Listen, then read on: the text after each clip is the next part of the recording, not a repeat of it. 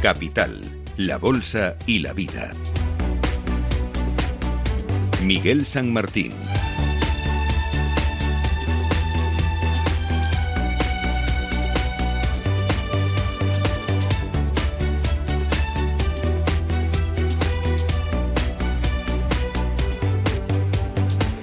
de innovación, de tecnología, de creatividad eh, para conseguir que las empresas eh, se digitalicen, tengan eh, más rentabilidad, lleguen a más mercados, tengan más clientes, toda la cadena de valor que aportan las tecnologías eh, es el tema que vamos a abordar en los próximos eh, minutos para mm, conocer impresiones, conocer eh, casos de éxito de empresas, de gigantes que están trabajando en este mundo ayudando a las empresas para todo esto que les comentaba. Así que voy a rápidamente a presentar a nuestros invitados. Tenemos a Carlos González, él es el director de ventas para Europa de Wincom Technologies. Carlos, ¿qué tal? Muy buenas. Muy buenos días, encantado de estar aquí. Galo Montes, que es el director técnico, el CTO de HP. Eh, ¿Qué tal? Muy buenas. Muchas gracias por darnos la oportunidad de estar aquí. Alejandro Pinto, él es el responsable de desarrollo de negocio de Amazon Web Services. Eh, Alejandro, ¿qué tal? Muy buenas. Muy buenos días, gracias por la invitación. Y Alberto Pascual, que es el director ejecutivo de Ingram Micro. Eh, ¿Qué tal, Alberto? Encantado. Y además de director ejecutivo de Ingram Micro, miembro de la junta directiva de, de Aslan, ¿no? Una de las principales asociaciones de referencia en, en el sector, ¿no? La, asociación de referencia, vamos a decir, para, para este sector. Pues bien, eh, vamos eh, a hablar, como decíamos, un poco de esa digitalización de las eh, empresas. ¿Qué se les aporta? Vosotros sois cuatro grandes empresas tecnológicas que abordáis muchos pues aspectos de todo ese proceso y pues no sé por empezar por regalo por ejemplo cómo va esa digitalización ¿Qué, les aporta a las empresas? Y si realmente, mm, que yo creo que es un primer paso, son conscientes de que les interesa digitalizarse. Bueno, eh, la digitalización es un hecho ahora mismo. Eh, yo pongo una similitud. Eh, hubo en el pasado que el oro era como el gran karma de todo el mundo que quería conseguirlo. y ahora mismo es el dato. cualquier empresa que no esté procesando adecuadamente el dato va a ser poco competitiva en el futuro.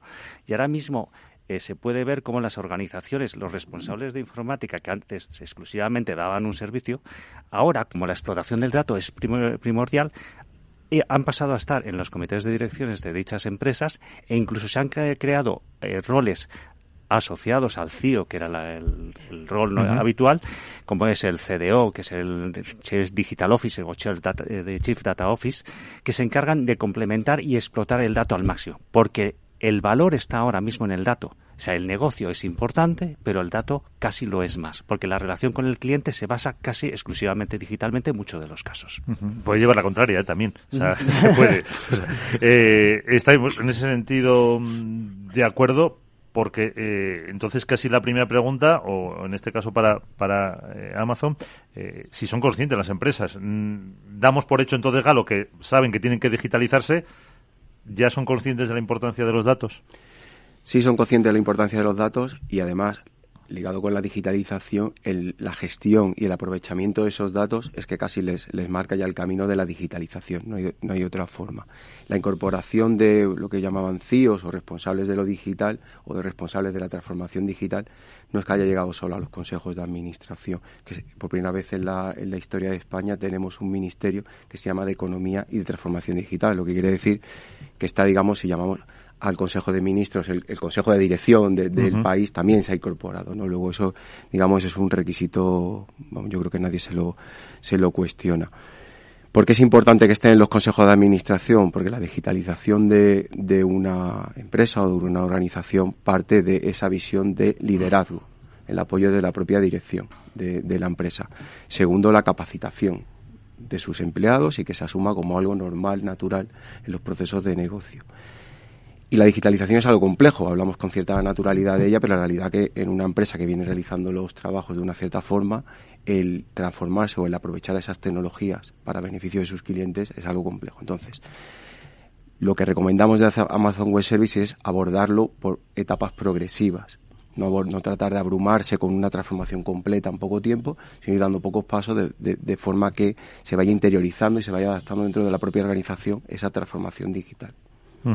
Porque además, eh, pues eh, Alberto, si quieres, eh, las em, empresas lo están haciendo ese proceso que, que dice y no lo ven como un problema, no lo ven como un eh, incremento de gastos, realmente es esa, esa inversión para aprovechar, como, como decían ellos, eh, Alejandro Galo, todo el, dato, los beneficios eh, y, y esa, ese proceso, ese beneficio que les da. Yo creo que en digitalización todavía nos estamos quedando en la, en la primera fase, ¿no? En convertir en digitales los, los procesos, en efectivamente el aprovechamiento del dato. Pero claro, cuando hablamos de innovación digital, mm, yo creo que, que, las fases son, son seis, ¿no? Al final eh, partimos de esa primera digitalización, pero a continuación se produce, y yo creo que, que estamos entrando en esa fase en muchas eh, compañías, se produce una cierta decepción, eh, por, porque no acaban de ver eh, que eso en sí suponga una ventaja competitiva. Porque, claro, después eh, tiene que haber otra serie de, de, fases ¿no? dentro del mundo de, la innovación. Y, bueno, eh, ahí es donde nosotros, desde, desde Ingra, nosotros, Ingra es una compañía que trabaja pues, con más de 200 fabricantes tecnológicos, trabajamos con más de 10.000 integradores de, tecnología y, y, bueno, eso nos permite pues tener un observatorio privilegiado de lo que está sucediendo, ¿no? Y lo que está sucediendo es que eh, dentro de esos procesos de innovación digital, como digo, nos estamos quedando en, eh, el principio. No estamos viendo de qué modo podemos utilizar eh, esta, este momento único de la tecnología, este momento donde hay una convergencia de, tecnologías que no se ha producido en ningún momento anterior de, la historia. ¿no? Anteriormente, pues cada una de las revoluciones industriales venía caracterizada por una única tecnología. ¿no? Ahora hay una convergencia de tecnologías emergentes que permiten que todo se, se acelere. Eh, y hay que eh, eso aprovecharlo, pero aprovecharlo de manera ordenada. Yo creo que la clave no está solamente en coger y lanzar las tecnologías al tejido empresarial, sino que hay que hacerlo de modo ordenado. Y de modo ordenado es, eh, es aprender de, los procesos que ya están establecidos. Existen procesos de innovación en el mundo startup. Al final las startups son precisamente compañías de las que deberíamos aprender, porque son compañías creadas precisamente para introducir eh, innovaciones, eh, cambios en entornos de alta incertidumbre que en definitiva son los entornos en los que ahora mismo vive todo el tejido empresarial. Entonces, bueno, pues eh, metodologías eh, para hacer eso de, manera ordenada han empezado a surgir por, el mercado. Bueno, pues se habla de design thinking, se habla de lean startup, se habla pues de mm, metodologías de cómo hacer eso muy pegados al, al, cliente, se habla de metodologías agile, pero eh, falta una eh, metametodología que permita pues eh, convertir, ya digo, esto que, que, es una mera herramienta, en una conversión real de los modelos de negocio haciendo uso de, esas tecnologías. Y eso es lo, lo que ahora mismo eh, debe empezar a, a, emprender y a, afrontar el, el mercado español. ¿no? Eh, Carlos eh, hablaba de esas nuevas tecnologías, la inteligencia artificial, eh, el famoso 5G. Dentro de todo el proceso eh, están ya presentes, son importantes, son reales. Bueno, nosotros como Wincon y especialista fundamentalmente en infraestructuras, y de hecho estamos aprovechando, gracias a Aslan, el tour tecnológico para llevar a cabo, pues, yo diría casi un apostolado a nivel de lo que es la transformación digital, ¿no? Entendemos que la transformación digital, no la innovación en sí, porque la innovación... ¿Apostolado dentro de la empresa? Apostolado dentro de la empresa, dentro del sector público, dentro de la empresa privada, incluso el usuario final. En nuestro caso, estamos aportando unas charlas, nuestra visión tecnológica de lo que es el metaverso, pero no desde el punto de vista, o ese universo digital, no desde el punto de vista más lúdico a nivel de gaming, retailing, etcétera, sino qué, mm, digamos, impacto puede tener a futuro y a un futuro bastante corto dentro del mundo de la empresa y dentro del mundo de la industria. El sector tecnológico nos encanta sacar esos acronismos, Industry 4.0, las Smart Cities, etcétera. Todo el, llega a ser desde un punto de vista conceptual, pero poco a poco se está haciendo realidad. Como decía Alberto, eh, nos queda dentro del sector ese apostolado a hacer creíble esa solución. hacer creíble, sobre todo, esa solución en vista a un beneficio.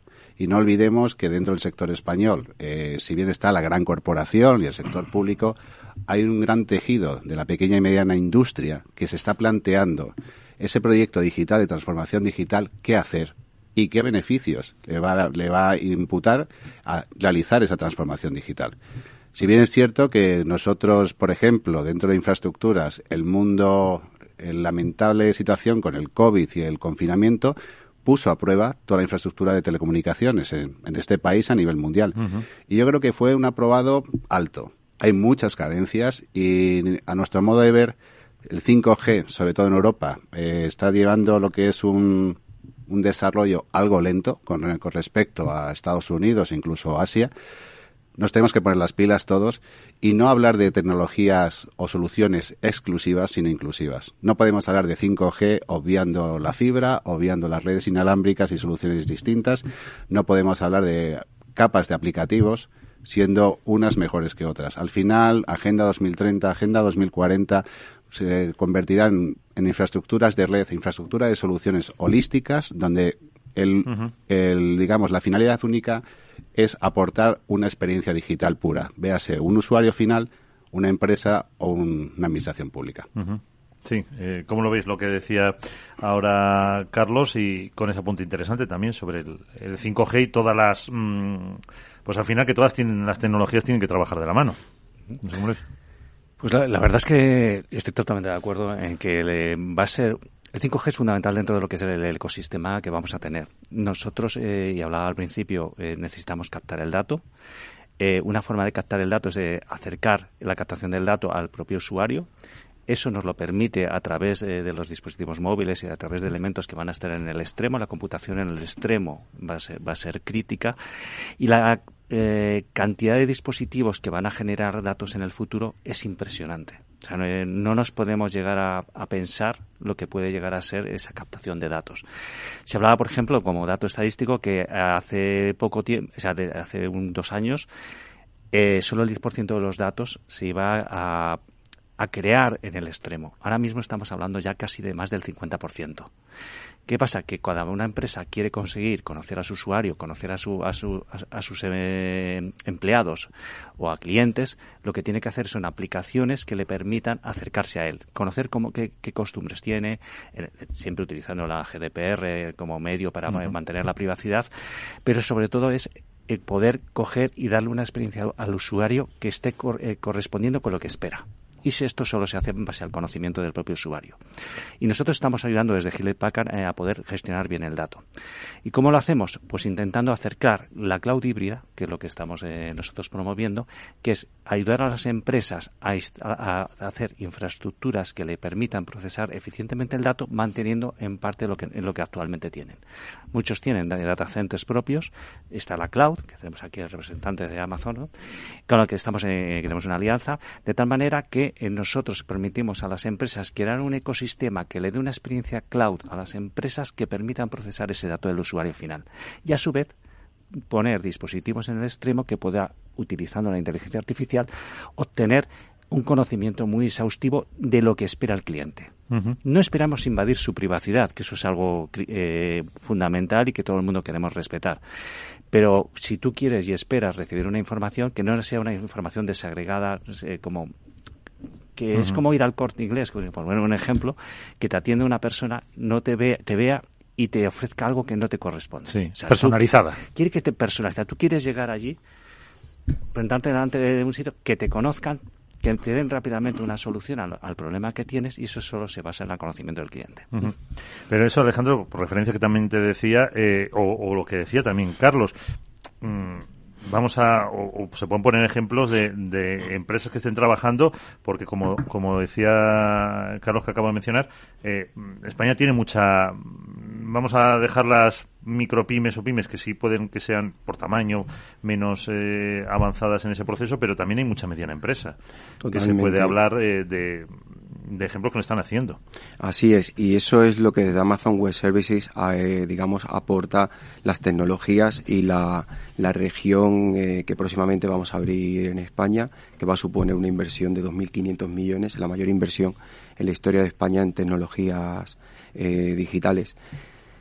Lo que trae la nube y muchos de los oyentes están pensando ya, pero todas esas tecnologías que me estás contando es muy difícil acceder a ellas. Tradicionalmente el acceso a las tecnologías ha estado limitado a grandes corporaciones. Lo que aporta las tecnologías en la nube, que nos dan acceso pues prácticamente un catálogo virtualmente ilimitado de tecnologías, es que desde la micropyme, la pyme o la gran corporación pueden hacer estas tecnologías sin necesidad de grandes inversiones iniciales. Estamos hablando, por ejemplo, de una empresa que nace en lo digital como Wallapop, a grandes corporaciones como puede ser Renfe o como puede ser el grupo Volkswagen, la empresa SEAT eh, en España. Eh, estas empresas utilizan esas tecnologías, pues, por ejemplo, en el caso del, de Wallapop para su aplicación que todos conocemos que tiene en el móvil, o en el caso de Renfe, que también muy reciente, un caso muy interesante, en donde se transforman de una empresa de ferroviaria, de transporte ferroviario, a una empresa lo que yo llamo movilidad bajo servicio, en donde te hacen una, son capaces de gestionar tu transporte, tu movilidad de punto a punto por cualquier medio de transporte. Todo esto se produce gracias a tecnologías como las de Amazon Web Services, donde la empresa no acomete esas grandes inversiones de partida, ya lo hacemos nosotros en su lugar, y ellos van a pagar, van a utilizar solo lo que necesiten. Si es inteligencia artificial, pues eh, en modo usuario, ¿no? Venimos hablando de 5G inteligencia artificial, a los oyentes les sonará desde hace mucho tiempo, porque ahora se habla más que antes, porque ahora gracias a empresas como Amazon Web Service es utilizable Cualquiera tiene acceso a estas tecnologías. No necesita ser el Departamento de Defensa de Estados Unidos. Puede ser una pyme española y tienes acceso a la misma tecnología y vas a pagar por lo que necesites únicamente. Alberto. Bueno, yo creo que lo que apuntas es, es clave, ¿no? Esto sí que marca una diferencia con todo lo que ha sucedido anteriormente. No solo la convergencia de múltiples tecnologías en esta cuarta revolución industrial, ¿no? Sino que esas tecnologías son accesibles para todos. Eh, que ahora mismo, dentro de, de todo ese recorrido de, de, innovación, hemos llegado a la última fase en esas tecnologías, que es su democratización. Que el acceso, pues, eh, sea eh, para, para todos y que la pequeña empresa, que la startup, eh, pueda estar accediendo al mismo tipo de herramientas que está accediendo la gran, la gran corporación. Y eso es lo, lo que está eh, generando pues cambios acelerados. Pero claro, eh, no podemos simplemente llegar a, a, las empresas y abrumarlas con todas estas tecnologías y empezar a hablarles de, de, que existe inteligencia artificial, blockchain, realidad extendida, etcétera, etcétera, ¿no? Sino que debemos eh, darles un, como decía antes, un marco ordenado para poder hacer lo que ya otros han conseguido. Al final, hay, hay compañías que haciendo uso muy eficiente de, de la tecnología se han convertido en lo que antes se llamaban unicornios. Empresas que, menos de cinco años conseguían capitalizaciones de más de mil millones de, dólares y bueno, lo, lo han hecho pues de una determinada manera y esa determinada manera se ha analizado. Eh, hay un, un, clásico, ¿no? El libro este Organizaciones Exponenciales, ¿no? Eh, de Salim Ismail, eh, Salim Ismail, eh, un hombre pues de, de, la Singularity University en Estados Unidos, pues ha analizado cuáles son las 11 la características, los 11 atributos que tienen esas compañías que han conseguido esas, esos crecimientos exponenciales. Bueno, eh, a partir de ahí se han creado, y esto es lo que yo creo que debemos difundir entre, entre las compañías, se han creado frameworks eh, para poder utilizar esas lecciones aprendidas en empresas de todo tamaño y de todo sector, desde, desde la startup hasta esa empresa establecida que debe agilizar el cambio para no convertirse pues eh, en un mamut, ¿no? que difícil de, de mover y en peligro de, extinción. Eh, yo en ese sentido soy, soy optimista, pero creo que debemos dar más visibilidad pues a, esos eh, trabajos que, se han realizado pues para eh, construir esas metodologías. Ahora recientemente, ¿no? Uno de los colaboradores precisamente de, de Salín Ismail ha creado un libro, Francisco Palau, Impacto Positivo, donde recoge esa metametodología que permite a, aprovechar eh, esas lecciones aprendidas y construir eh, empresas eh, de crecimiento exponencial. Y esto es muy importante, lo del cambio también de mentalidad, el cambio de mindset, porque somos, lo, los humanos estamos a, acostumbrados a pensar de manera lineal. Para nosotros, dar 30 pasos, pues si un paso es, es un metro, 30 pasos son 30 metros de, avance. Bueno, en lo exponencial no. Si, damos 30 pasos exponenciales, estamos hablando de dar 26 vueltas completas a, a, la Tierra, ¿no? Y, esto es lo, lo que eh, deben empezar a asimilar la, las empresas. El cambio es más acelerado que nunca gracias a esta convergencia tecnológica, pero hay hay que saber aprovecharlo. Mm, eh, se hablaba hace años, ¿no? La secuenciación del genoma humano. Mm, cuando llevaban eh, siete años quemando dinero, ¿no? En, en, ese proceso de secuenciación del genoma humano, pues eh, veían que solamente un 0,1% de, del genoma había sido secuenciado, con lo cual, pues mm, se pensó que ese podía ser un proceso con esta mentalidad lineal de 700 años. llegó Ray Kurzweil, el, director de innovación de, de Google, y dijo, no, no, señores, es que el patrón que ha seguido, que hemos seguido durante estos siete años, ha sido un patrón exponencial, no lineal. En menos de 15 esto está resuelto y así fue, eh, así sucedió. Entonces, ya digo, no solo debemos hablar de tecnología, sino de cómo utilizar esas tecnologías de, modo ordenado y cómo llevar a las empresas esos eh, frameworks, eh, esos marcos de, actuación para poder hacer un uso eficiente de esas tecnologías. Pues, Carlos, parece que no te voy a llevar la contraria, porque estaba sintiendo. Bueno, eh, Siguiendo la línea de, Alberto, lo que sí, a ver, nosotros vemos que la tecnología no es el fin, es el medio, es el driver para conseguir algo. Y ahí yo creo que actores, por ejemplo, la asociación Aslan, con, con 161 asociados, realmente es, debe ser un portavoz para mm, esa, esa labor que te decía antes de apostolado o de educación. Aquí en, Aslan hay fabricantes, hay proveedores, hay integradores. Yo creo que cubrimos todas las verticales y todas las soluciones tecnológicas. Y lo que sí vemos muchas veces en congresos, en tours, etcétera, es que cada fabricante, cada proveedor dice, lo mío es lo mejor. Ya no vale ese discurso. Tenemos que, digamos, aunar distintas tecnologías, distintos proveedores, porque al final, como nosotros desde Wincon entendemos que el producto no es la solución. El producto forma parte de la solución pero es un compendio de actores, de players, de tecnologías y de soluciones a fin de aportar esa digitalización. El nivel de esa digitalización lo, va a imponer, en primer lugar, el usuario final. Por mucho que nosotros queramos, no, vas a estar en un metaverso digital, etcétera, etcétera, con tu avatar. Para una pyme, no necesito un avatar ni nada por el estilo. Lo que necesito es optimizar mis procesos para ser más competitivo. Y eso, y, tenemos que escuchar al cliente, no intentar imponer una sobredigitalización cuando realmente, como bien decía Alberto y mis compañeros, estamos en esa fase aún embrionaria. Si bien es cierto que todos los fondos, Next Generation, fondos de recuperación, etcétera, están mm, significando un acelerador o al menos una democratización del conocimiento, dentro de la asociación ASLAN, como expertos en tecnología, debemos también poner los puntos sobre las IES en, esa, en ese conocimiento. Desde nuestro punto de vista, Internet ha democratizado ese conocimiento, todo el mundo sabe de todo, pero eso no es cierto. Un conocimiento generalista muchas veces lleva a una gran ignorancia. Pues yo creo que poco más se puede decir con cómo ha terminado eh, Carlos González. Eh, muchísimas gracias, eh, Galo Montes, Alejandro Pinto y Alberto Pascual. gracias por aprender con vosotros y hasta una próxima ocasión.